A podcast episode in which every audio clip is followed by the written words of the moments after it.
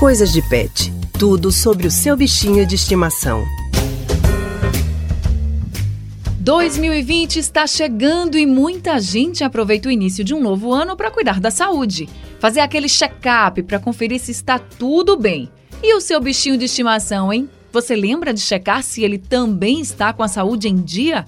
Para conversar sobre isso, a gente já está aqui com a nossa colunista do Coisas de Pet, Priscila Miranda. Priscila, muito boa tarde, seja muito bem-vinda ao Rádio Livre. Oi, Anne, boa tarde. É um prazer estar aqui no Rádio Livre. Priscila, agora conta pra gente qual a importância de realizar esses exames de check-up né, nos bichinhos de estimação. É de uma importância enorme, Anne, para a gente poder prevenir doenças e até tratar algum problema que apareça nos cachorrinhos ou nos gatinhos.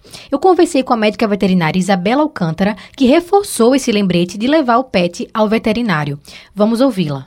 Falar de check-up é a gente lembrar do nosso papel como responsável por aquele serzinho, ou seja, além de amor e carinho, a gente precisa garantir o bem-estar e a saúde dele e das pessoas que estão no seu convívio. Então a gente sabe que existem doenças que podem ser transmitidas entre os animais, mas também para nós humanos.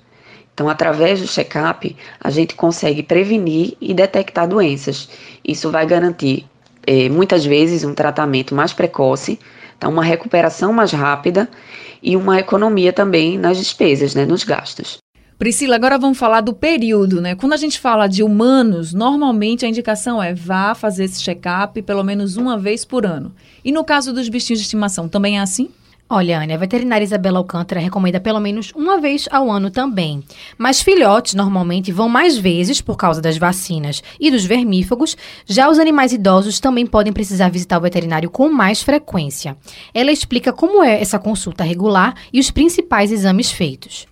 Tá? A gente inicia normalmente com uma conversa para saber como ele se comportou naquele período, a alimentação, passeios, se tem outros animais em casa. Então a gente verifica a carteira de vacina, é, o controle de vermifugação e a partir daí é realizado o exame físico. Tá? Nesse exame físico, é um exame detalhado, é verificado a pele, é verificado o ouvido, a, a saúde bucal dele, é, a auscultação cardíaca, pulmonar, pressão arterial, a temperatura corporal.